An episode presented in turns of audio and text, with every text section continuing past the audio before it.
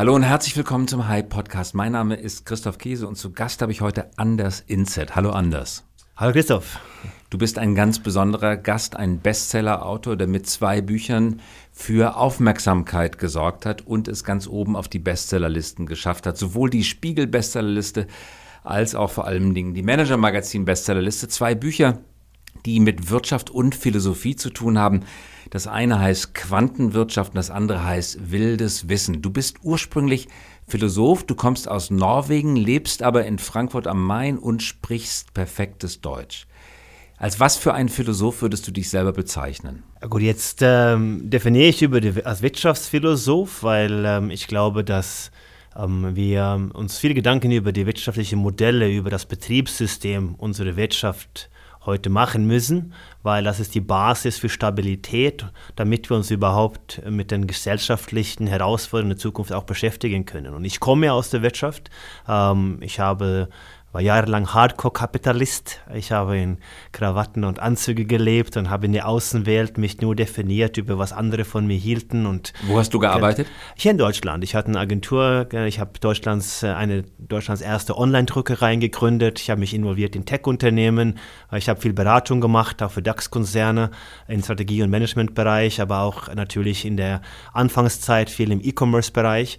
Das heißt, ich war durch und durch Kapitalist, äh, habe viel Geld verdient, aber auch viel verloren. Deswegen habe ich alle Facetten des Unternehmertums auch kennengelernt. Aber die Philosophie war immer so ein ja, begleitende äh, äh, Interesse von mir seit, seit frühen Jahren, seit meiner Kindheit.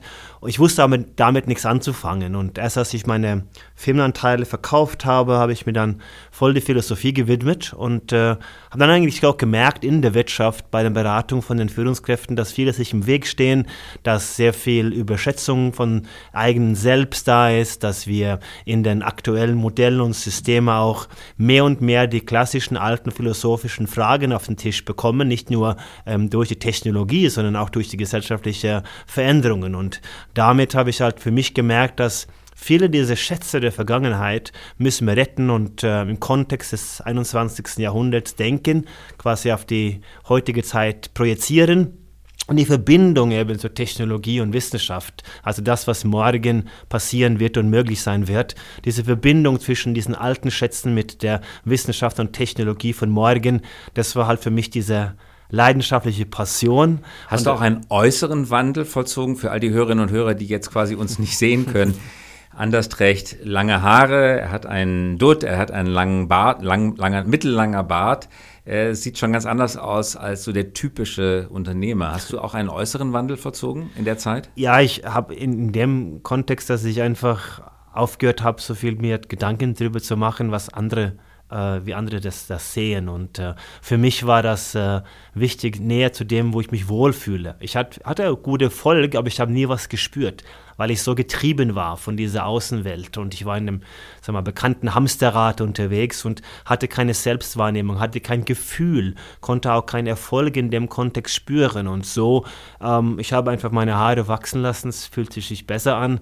Natürlich spielte auch meine Frau da eine Rolle, die äh, kümmert sich um das Ganze, was äh, was ich mir anziehe, weil äh, ich möchte eigentlich diese bekannte Entscheidungsmüdigkeit aller Unternehmer, das ist noch bei mir geblieben. Also je weniger ich mir Gedanken machen müsste über solche Dinge, auch wenn es vielleicht von außen nicht immer so aussieht, je besser äh, geht es mir, je mehr Zeit habe ich zum Nachdenken, je mehr Zeit habe ich zum Lesen.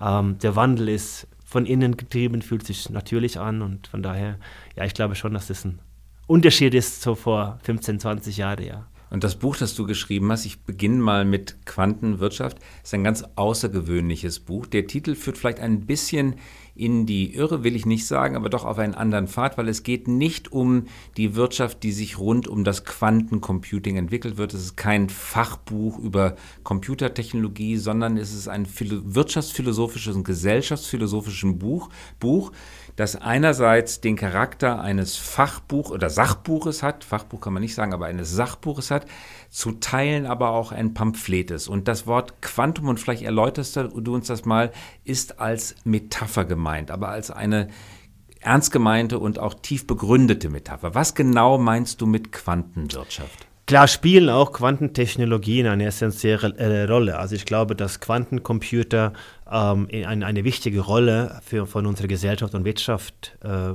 bedeuten. Also wird auf jeden Fall eine essentielle Rolle spielen. Aber bei mir geht es mir darum, wir leben in einer Quantenrealität.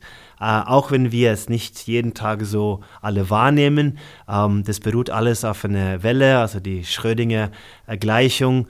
Und ähm, so hängt alles mit allem zusammen. Wir haben merkwürdige Ereignisse oder jemand, wie man Quantenphysik auch interpretiert, entweder eine Komplexität der Multiwelteninterpretation, wo wir äh, unfassbar viele Kopien von uns durch verschiedene Ereignisse und die Spaltung dieser äh, Wellenfunktion ähm, akzeptieren müssen, oder wir haben halt eine Welt, wo äh, Schrödinger so durch ein Denkbeispiel der Katze, die sowohl lebendig und tot äh, sein kann gleichzeitig, also sprich, wir können in einem subatomaren Bereich Partikel auf gleiche Ebenen haben, die verbunden miteinander sind und wir können den ähm, Status dessen nicht definieren, es sei denn, wir haben einen Beobachter. Und diese merkwürdigen Ereignisse, ohne da in die Tiefe zu gehen, ist einfach die Welt, in der wir uns befinden. So, jetzt haben wir viele lineare Modelle und viele auch physische Gesetze, auch die klassische Physik ist ja eine gute Beschreibung ähm, auf unsere Welt und, und wie wir leben. Ähm, Schwerkraft kann man schlecht bestreiten, also wenn man aus dem Fenster springt, dann passiert was. Und von daher gibt es viele gute Beschreibungen dessen. Aber wir leben in einer Quantenrealität und das ist natürlich das, was bei mir so ein Thema war, wo ich viel über Spiritualität, äh, viel über die verschiedenen Religionen, auch die östliche Philosophie, dass ich die Definition über die Quante komme, das, was auch in viele andere Disziplinen auch beschrieben werden. Und ich glaube, dass die Disziplinen heute mehr und mehr zusammenkommen, also die rücken immer näher, die werden sicherlich nie verschmelzen und wir werden keine universelle Wahrheit zeitnah finden können. Aber zumindest mal ähm, ist das diese Merkwürdigkeit oder diese Leere oder diese Verbindung und diese Energie, das, was wir nicht ganz beschreiben können. Das war für mich der Antrieb, auch zu sagen, wir leben in einer Quantenrealität, wo alles miteinander verbunden ist und so auch natürlich die Wirtschaft. Und das wäre für mich der Anfang zu sagen, die Wirtschaft, da brauchen wir ein Betriebssystem, der funktioniert und in der heutigen Kontext mit den bevorstehenden Herausforderungen müssen wir die Wirtschaft neu denken. Und mit dieser Metapher meinst du auch ein Ende der Gewissheiten. Es gilt auch eine unschärfe Relation aller Heisenberg in dem, was wir beobachten in der Gesellschaft, in der Wirtschaft um uns herum. Es treten Paradoxen auf, vermeintliche Paradoxien, wo ein Teilchen an beiden Stellen gleichzeitig sein kann, wo etwas Welle und Teilchen gleichzeitig sein kann. Aber übersetzt in die Wirtschaftssprache, wir wissen gar nicht mehr genau, was passiert. Wir machen uns vor, dass eine genaue Messbarkeit vorherrscht. In Wahrheit ist es gar nicht messbar. Und da, wo es messbar ist, nimmt es plötzlich völlig chaotische Verläufe. Und das, was wir glauben, tritt nicht ein. Was wir für unmöglich gehalten haben, tritt plötzlich ein. Ja. Also ja, im Kern ist alles eine Welle. Ja. Das ist ja diese Partikelwelle, ist ja auch in der Quantenphysik, das ist, ist Energie, ist eine Welle und, äh, und so ist die Welt. Natürlich in einem atomaren, also das physische Raum, was wir wahrnehmen, hat alle eine Substanz und diese Bindung, da sind wir noch nicht so, die Physiker sind ja nicht so weit, dass sie sich geeinigt haben, wie diese Bindung ist, auch von, von den Herausforderungen, die Einstein hatte. Aber ja, das ist richtig. Ähm, das ist, ähm, äh, die, die, die Wirtschaft ist nicht linear, die ist merkwürdig, chaotisch. Also wenn die klügsten äh, Finanzexperten sagen, es sieht rosig aus, da kommt meistens die nächste Krise. Unternehmen wachsen, bis sie nicht mehr wachsen. Äh, und wir haben diese Geschichten und diese Energie und diese Verbindungen, die wir aufgebaut haben. Und die, das hält das alles zusammen. Also nehmen wir so ein einfaches Ding wie, wie Bargeld. Ja? Bargeld halten viele Banker für was Echtes. Ja, es ist ein Stück Papier, da steht 50 da, drauf, ein bisschen Tinte. Äh, das hat nicht 50 Unterschied zu einem 100-Schein. Das ist nur ein paar Cent, wenn überhaupt Rückkosten. Aber das ist ein Modell, den haben wir uns darauf geeinigt. Und das wird gesteuert durch Transaktionen. Und die Transaktionen, wenn wir zum Beispiel jetzt was kaufen, ein Haus oder dergleichen, dann sagen wir, das Haus hat einen Wert. Das Haus hat keinen Wert, es hat einen Preis in dem Moment der Transaktion. Also nur durch die Beobachtung oder durch die Transaktion entsteht der reelle Tausch in diese Welt, den wir kreiert haben. Und das ist ja Phänomene, die ähnlich sind zu der Quantenphysik. Und wir definieren dann halt künstliche Korsette, an denen wir festhalten. Und so ist die Wirtschaft auch aufgebaut, mit unseren Hierarchien, Strukturen, Rollen, Modelle. Aber im Kleinen, im, im Subatomaren, wenn man so will, entstehen auch die menschlichen Relationen durch Energie und durch die Co-Kreation und Kollaboration und die Themen, die wir nicht so heute beschreiben können. Wir sind aber sehr gut drin, vernünftig oder einigermaßen gut darin, eine lineare Rückbetrachtung, eine Logik zu sehen im Rückspiegel. Das ist passiert, weil. Also deswegen stehen auch Geschichten und wir können Geschichten erzählen, äh, teilweise über Hunderte oder von Tausende von Jahren zurück, die dann transportiert wurde. Ob das die Realität beschreibt, das ist eine ganz andere Thematik. Wahrscheinlich sind die teilweise sehr weit von der Realität, die damals wahrgenommen wurde. Aber das sind wir Menschen. Wir beschreiben das und versuchen dann Logiken zu finden. Äh, aber die Welt ist im Kern nicht so. Die ist viel ähnlicher Quantenphysik, die ist merkwürdig und chaotisch. Und was du beobachtest, ist in genau dieser Welt eine Krise. Nicht nur eine Krise, sondern mehrere Krisen, die gleichzeitig stattfinden, sich gegenseitig verstärkern und einander überlagern. Eine Krise ist die Klimakatastrophe, von der du sprichst. Eine weitere Krise ist die Verdichtung von Wohlstand auf ganz wenige Prozentteile oder Zehntelprozente der Weltbevölkerung. Eine andere Krise ist eine Bildungskrise, eine Ernährungskrise. Wenn man deine Bücher liest, vor allen Dingen das Thema Quantenwirtschaft aus deiner Sicht beobachtet oder mitliest, dann stellt man fest, dass du schon einen sehr dystopischen Blick auf die Zukunft hast. Man könnte sagen, einen pessimistischen Blick. Ich fühlte mich beim Lesen so ein bisschen wie beim Lesen von Schopenhauer, der dir wahrscheinlich auch sehr vertraut ist. Würdest du dich selber als Pessimisten bezeichnen oder als Realisten oder als Dystopiker? Ich wähle Optimismus, ähm, weil wenn ich recht hätte mit diesen ganzen Krisen, die du beschreibst, dann wäre niemand da, um das zu feiern. Also es macht überhaupt keinen Sinn, dystopische Szenarien auszumalen. Es verkauft sich besser, aber eigentlich, wenn man in den Kern liest, ich beschreibe ich ja drei mögliche Zukünften, wovon zwei sicherlich äh, dystopischer Natur sind. Aber es ist kein ähm, es ist kein Nullsummenspiel. Ne? Wir haben große Komplexitäten und Herausforderungen, die zu Krisen führen können. Ähm, wenn ich jetzt von der Existenz von Homo sapiens, von der Menschheit, wir, wir, sprechen darüber, den Planeten zu retten, aber es geht eigentlich nur um uns. Planeten interessiert es nicht, der hat keine Selbstwahrnehmung über dessen, was passiert, sondern wir haben einen ökologischen Kollaps ähm, da sollten wir jetzt nicht mehr drüber sprechen, ob es so ist oder nicht. Also diese mediale Debatte muss weg. Ähm, ich glaube, wenn wir das verstehen und handeln, dann können wir das wunderbar lösen durch Technologie und Möglichkeiten. Das wird viel Geld kosten, äh, verdammt viel Geld. Und äh, das werden wir aber schaffen. Äh, und dieses Bewusstsein, diese Hysterie auch von den Gretas. Äh, Greta ist super, äh, die verbreitet eine Ökohysterie. Jetzt brauchen wir die ähm, Ökotopia auf der anderen Seite, also technologiegetriebene, äh, visionäre Menschen, die sagen, wir können das lösen und wir kriegen das äh, genügend äh, Kleingeld bei, um das zu werden. Das können wir machen.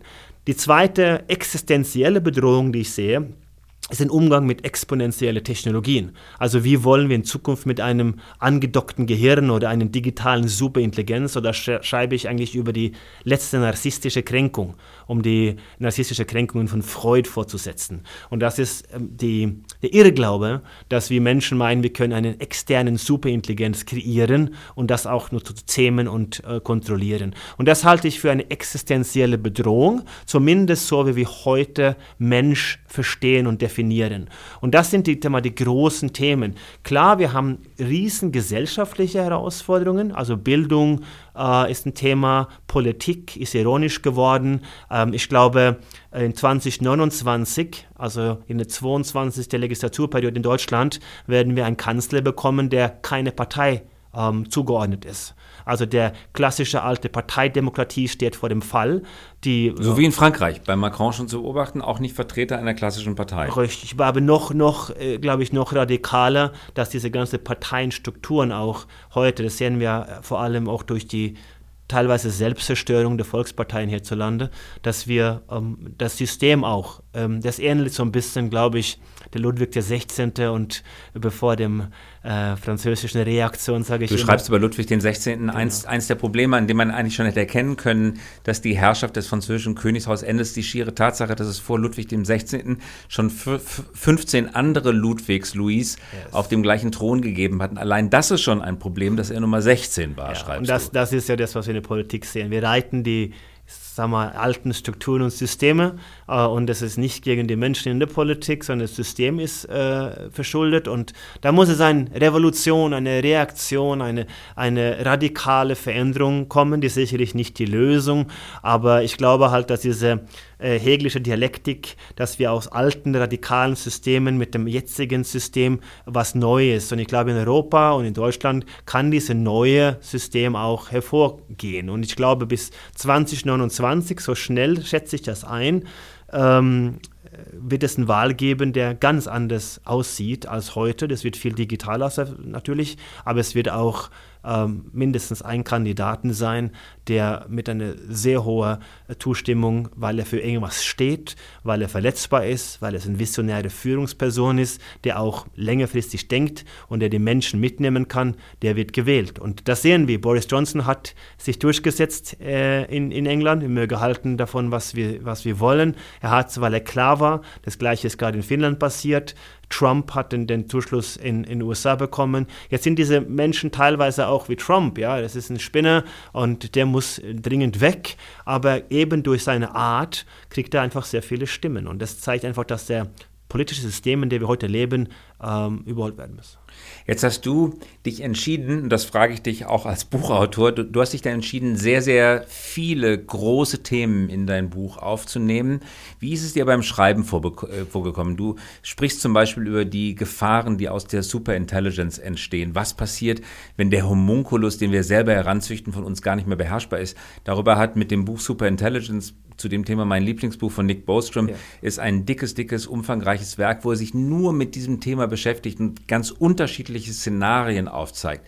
Auf die Frage oder zu der Frage, ob der Mensch sich selber in eine Art Gottheit verwandelt, hat Harari das wunderbare Buch Homo Deus geschrieben. Du bringst den Stoff, den Inhalt, die Themen dieser dicken, umfangreichen, tief recherchierten Bücher unter zwischen zwei Buchdeckel. Ist dir da manchmal als Autor so ein bisschen mulmig geworden, dass du so viele Themen auf einmal behandelst, weil du kannst ja rein von der Umfang von den Umfangsbegrenzungen eines Buches gar nicht so tief in die Tiefe einsteigen. Du musst versuchen, einen horizontalen Blick darüber hinüberzulegen. Ja gut, Design ist natürlich alles, hängt mit allen zusammen. Das heißt, man hat zwangsläufig, wenn man sich mit den Themen beschäftigen, äh, und das sehen wir auch, wie ein ähm, Yuval Noah Harari heute auch holistischer ist unterwegs und sehr Stellung nimmt zu sehr vielen Themen. Ähm, wir haben Strukturen gebaut, die unsere Gesellschaft zusammenhält. Es gibt Regeln, Gesetze und, und äh, wir haben natürlich sind wir heute eine technologisch getriebene Gesellschaft. Das heißt, alles ist in irgendeiner Form verbunden. Und ich habe das große Privileg, dass ich äh, von sehr vielen diesen ganzen Vordenker lernen kann. Ähm, jetzt Physiker, Quantenphysiker, ob sie jetzt dann der Kopenhagen-Interpretation zugewandt sind oder der Multiwelten-Interpretation, die zwei unterschiedliche Sichtweisen auf die Quantenphysik, das sind die klügsten Köpfe auf unserem Planeten. Von denen kann ich lernen und zuhören und mit denen sprechen und so geht es in viele Disziplinen. Und daraus kann ich auch mein, für mich ein eigenes Bild machen, was für mich die validierte oder plausible subjektive Meinung oder Weltanschauung, wie ich die Welt sehe. Und ich schreibe so darüber, wie ich die Welt in diesem Moment sehe, was, was wahrscheinlich ganz anders ist als in zehn Jahren zum Beispiel. Ja? Aber ich kann ja nur über meine subjektive wahrgenommene Realität und so, wie ich die Welt sehe. Und so versuche ich halt meine Gedanken auch zu manifestieren. Das lebt natürlich aber bei mir geht es um eine sehr egozentrische Reise. Ich möchte die Welt verstehen, ich möchte die Komplexitäten, auch die Zusammenhänge genauer verstehen. Und dann haben wir natürlich Wissenschaftler und Experten, die ganz in die Tiefe, wie du sagtest, in manchen Bereiche eintauchen. Und für mich ist das eine wunderschöne Reise, weil ich kann mich mit diesen Menschen auseinandersetzen und merke halt, dass es gibt keine Trennung zwischen den Disziplinen.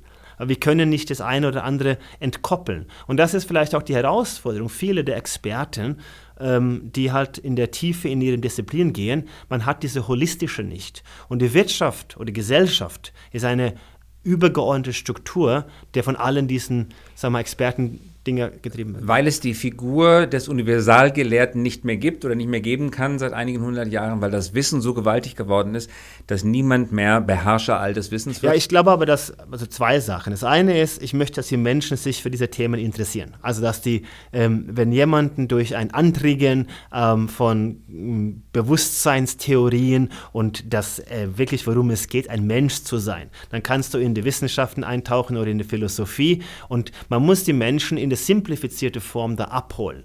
Und ich glaube, wenn man über Quantenwirtschaft, dann stößt man viele Menschen erstmal ab und sagt, das ist zu komplex und da geht es um, um Sachen, die werde ich niemals verstehen. Und ich möchte diese Ängste nehmen und sagen, setzt man sich damit auseinander und fängt einen Einstieg, dann wird man auch getrieben durch einen neuen erkennende äh, Lehre, wo man jeden Tag was Neues auch erfahren kann. Und das ist ja das Schöne an Menschen. Also nehme ich meine Tochter, dreieinhalb Jahre, wenn sie ein Puzzle macht oder irgendwas schafft, dann ist es für sie, sie ist der erste Mensch auf diesem Planeten, die das äh, gelehrt hat. Und so geht es mir auch. Ich denke jeden Tag, wenn ich etwas Neues dazulerne durch diese fantastischen Menschen, die ich begegne, dann sage ich, wow, jetzt habe ich was Neues. Und dann gehe ich in diese Thematik rein und merke, dass Tausende oder Hunderttausende oder Millionen von Menschen so viel weiter sind in diese Denkströme und dann ist es für mich auch eine wunderschöne Reise, weil ich dazu lernen kann. Und das ist, das ist ein ähm, Ansatz, den verfolge ich seit Jahren, aber ich versuche halt immer wieder in manchen Bereichen, weil ich mich interessiere, ein bisschen mehr in die Tiefe zu gehen, die Zusammenhänge zu verstehen, aber dann wieder auch den Vogelperspektive zu nehmen,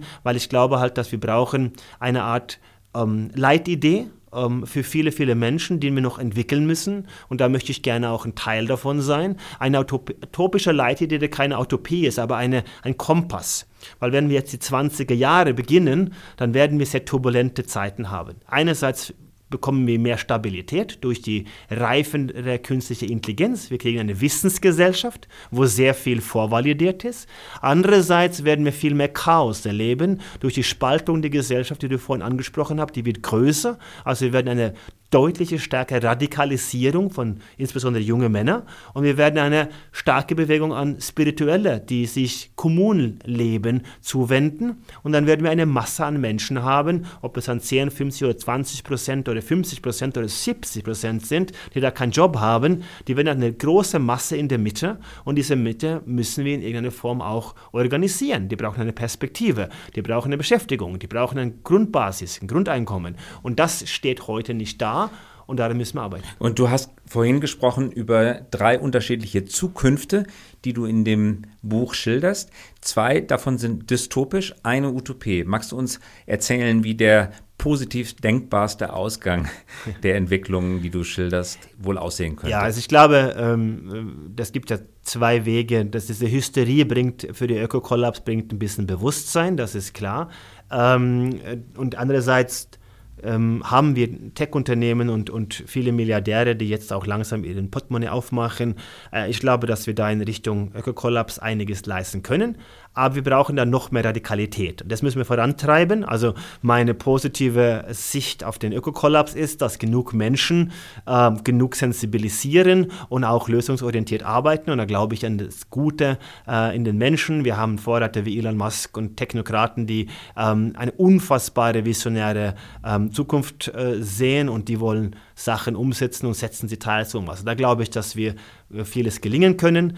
Ähm, und in dem Umgang mit dem ähm, mit dem ähm, exponentielle Technologien oder unser Andocken vom Gehirn, wo wir langsam da in Richtung Subjekt-Objekt, also was sind wir überhaupt? Und ähm, da ähm, glaube ich, dass das Szenario tatsächlich ist, dass wir unser Gehirn andocken anbinden und dadurch. An was? An Computer? An Computer, an das Netz, also an, an das Netz, genau. Weil nur so können wir auch verstehen, was wir tun und lassen sollten. Also nur so können wir auch mehr Bewusstsein und unsere ähm, Menschsein auch lernen. Das Problem ist, was wir heute, wenn wir das externalisieren und kreieren eine Superintelligenz, ist, dass wir uns obsolet machen. Also das ist das in der Wissensgesellschaft. Wenn wir eine Welt leben, wo alles vorvalidiert, also alles ist Wissen, wir können uns auf alles verlassen dann leben wir in einem Mensch, wo wir Menschen uns selbst überflüssig machen. Aber wer gibt den Takt vor? Weil der elektronische Schaltkreis im Computer tickt um viele Zehnerpotenzen schneller als der Taktkreis unseres Wet, unserer Wetware, unseres Klar. biologischen Computers. Wenn wir uns also zusammendocken mit der großen Weltmaschine,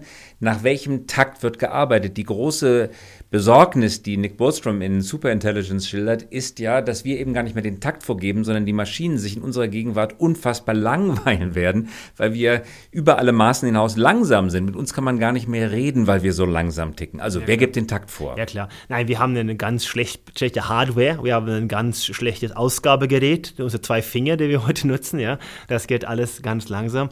Äh, den Takt, also ich glaube, wir brauchen eine, in, also ein, ein Verständnis dafür. Das Thema ist, warum kommt langsam Bewegung in diesem Ökokollaps, weil wir was gespürt haben. Wir haben den Wal in Norwegen gesehen mit 25 Kilo Plastik im Bauch und wir sehen diese, die kommen sehr viele alte 50, 60-jährige weiße Herren fühlen sich dann von Greta mal angetriggert. Ja, da passiert was. Wir haben ein Gespür, ob das ist Wut, Frust, Mitgefühl, was auch immer. Da haben wir eine emotionale Reaktion.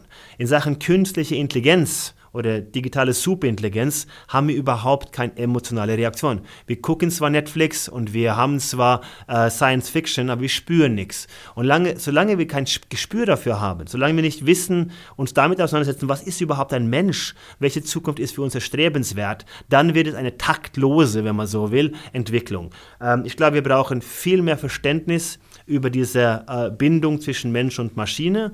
Äh, und da müssen wir anfangen, junge Menschen auszubilden als Kulturingenieure. Wir brauchen tiefe Psychologie. Kulturingenieur, ein neues Berufsbild. Ja, ich glaube, in Deutschland haben wir die beste Ausgangssituation. Wir haben, Weil Ingenieure und Kultur. Ja, weil wir haben äh, viele Menschen, also viele psychologische Denkströmungen äh, stammen aus dem deutschsprachigen Raum. Äh, Freud, wir haben hier mit äh, ähm, unseren Hegel und Kant und äh, die vielen namhaften Dichter und Denker, viel Kunst. Wir haben eine Tradition im Europa oder auch im deutschsprachigen Raum für diese Künste, also wie Menschen funktionieren, was wir sind, was macht unser Qual, unser Bewusstsein, wie es sich anfühlt, irgendwas zu sein. Da haben wir einen Fortschritt, einen Fortschritt gegenüber USA und, und China, den wir nutzen können, um das Neue zu bauen, was auch immer das zu definieren ist. Aber ich glaube, wir brauchen sehr viele Menschen, die ein Verständnis haben für Ingenieurswesen. Wir sind in Sachen Quantenforschung und Bewusstseinsforschung eigentlich in Europa ganz gut unterwegs. Wir haben in synthetischer Biologie gegen China den, den, der Race verloren und wir haben Sachen künstliche Intelligenz gegen beide verloren. Ähm, Plattformökonomie mit Google, Amazon und so weiter. Datenthematik, da sind wir auch, da können wir zwar eine Europa Cloud bauen, aber da sind wir ein Stück weit, also sehr weit hinten dran. Aber in Sachen Quantenforschung, Bewusstseinsforschung sind wir gar nicht so schlecht. Also die neue technologische Welt können wir mitgestalten. Aber vor allem diese Komponente Mensch, da haben wir in Europa eine unfassbare Tradition. Und ähm, ich glaube, wenn wir das verstehen, richten unsere Bildungssysteme da in der Richtung aus, fangen da uns im öffentlichen Raum tiefe Gespräche über, was ist ein Mensch, was wollen wir schaffen, dann können wir das mitgestalten. Wir brauchen definitiv eine globale Steuerungseinheit, weil die Frage war ja, wer gibt den Takt vor? Wir müssen das regulieren. Wer ist die globale Steuerungseinheit? Eine Weltregierung? Wir brauchen eine, wir brauchen äh, ein, ein, ein Sheriff, ein, ein, ein, eine Steuerungseinheit. Aber im, im selben Buch sagst du, dass die Nationalstaaten eigentlich ihre Zeit überlebt haben. Du sprichst von einer Renaissance der Bürgermeister. Die Stadt, die Landflucht führt dazu, dass immer mehr Menschen in Städten leben. Die Städte sind oft äh, besser regiert als das Land, in dem sie, statt, äh, in dem sie stattfinden, in dem ja. sie liegen. New York ist besser regiert als die USA zurzeit. Was meinst du, wenn du Weltregierung sagst, auf der anderen Seite aber sagst, dass eigentlich die Nationalstaaten ihren Höhepunkt überlebt haben? Ja, Nationalstaaten, da glaube ich überhaupt nicht mehr dran. Also, dass wir leben als äh, Kosmopoliten und als, äh, also ich glaube, zwei Sachen, das Lokalisismus, also die lokale Identität, so wie wir uns organisiert haben, dann können wir sehen, entlang der Seidenstraße und die Geschichte lehrt uns diese Kommunen, das menschliche Miteinander ist unfassbar wichtig. Das ist ein, ein grundfundamentaler Bestandteil, ein Mensch zu sein. Und heute durch die Technologie haben wir eine globale, interdependenten Gesellschaft, die zusammenhängt. Also brauchen wir lokale Steuerungseinheiten, also repräsentiert in meinem Buch über den Bürger Bürgermeister oder den Stammeshäuptling. Um, ähm, und das kann auch für Interessesgemeinden sein. Dann haben wir einen Patriotismus, eine Interesse, eine Kultur, eine Identität, der wichtig ist in diesem lokalen Kosmos.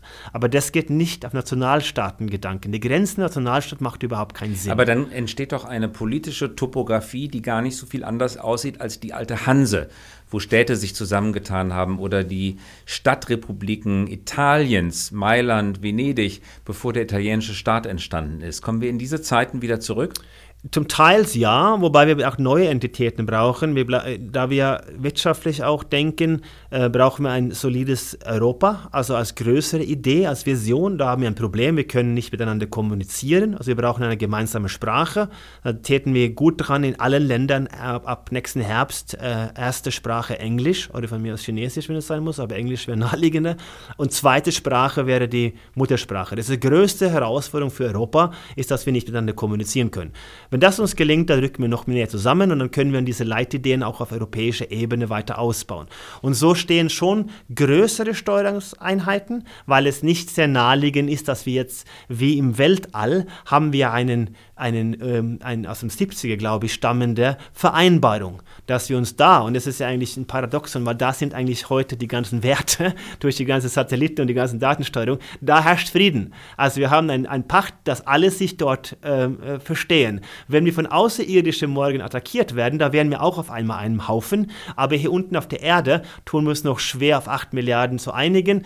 Ähm, deswegen müssen wir den Weg gehen über große ähm, Steuerungseinheiten und sollen uns annähern zu dieser Weltgesellschaft. Ähm, aber die wird in Zukunft auch als Lokalismus und Kosmopolitismus. Die großen Städte werden natürlich dann den wirtschaftlichen Trieb machen und durch die Unternehmen, und das ist ja auch die Gestaltung der Zukunft, kommt ja aus Unternehmen und nicht aus der Politik, weil die großen ökonomischen Benefits werden dadurch durch visionäre Unternehmer und die sind dann die Gestalter des Wandels, während wir dann auf der anderen Seite globale Bewahrer und Verwalten, also Steuerungseinheiten benötigen, sicherlich in Richtung KI-Besteuerung und einfache Dinge wie ähm, einen, einen gemeinsamen Weg in Umgang mit, ähm, mit vor allem dann den digitalen Superintelligenz. Und äh, da ist meine Utopie eigentlich dahingehend, dass wir ähm, interdisziplinär viel uns, uns viel mehr Gedanken machen darüber, was wir nicht machen sollten. Und es wird auch nicht plötzlich kommen, diese technologische Entwicklung.